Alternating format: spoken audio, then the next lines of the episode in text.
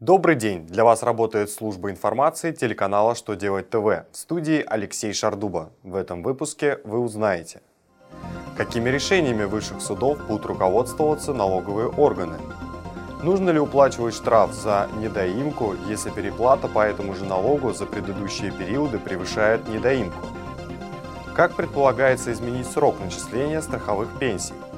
Итак, о самом главном по порядку.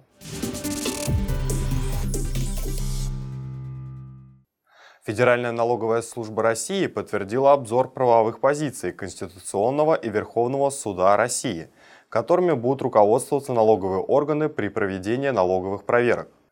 Обзор включает судебные акты, принятые в первом квартале 2017 года.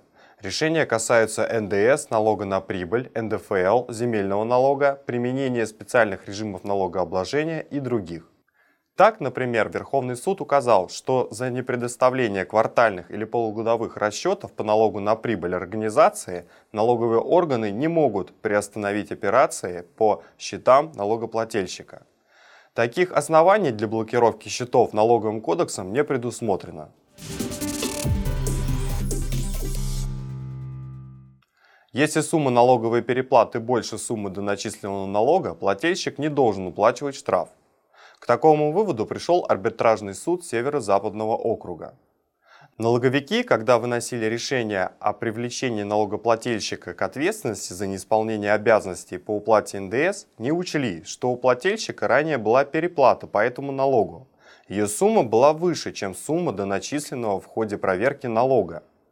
Взимание штрафа, по мнению суда, с плательщика в этом случае неправомерно. Основанием для такого решения стало постановление Пленума Высшего арбитражного суда России. В нем разъясняются случаи, когда за неуплату налога плательщика привлекать к ответственности нельзя. Получается, что если у плательщика до появления недоимки была переплата по этому же налогу, то штраф за неуплату, вероятнее всего, можно оспорить. Госдума приняла в первом чтении законопроект, сокращающий срок начисления страховой пенсии неработающим пенсионерам до месяца. Рассмотренный депутатами проект закона должен внести изменения в закон о страховых пенсиях.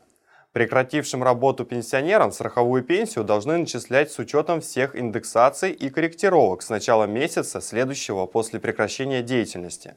Сейчас факт прекращения деятельности уточняется по информации, которую страхователь передает в систему персонального учета. На принятие решения уходит еще два месяца, и фактически выплата проиндексированной пенсии начинается с третьего месяца после увольнения. По мнению авторов проекта, такие изменения позволят неработающим пенсионерам получать проиндексированную пенсию с доплатой недополученных во время перерасчета сумм с начала месяца следующего за увольнением.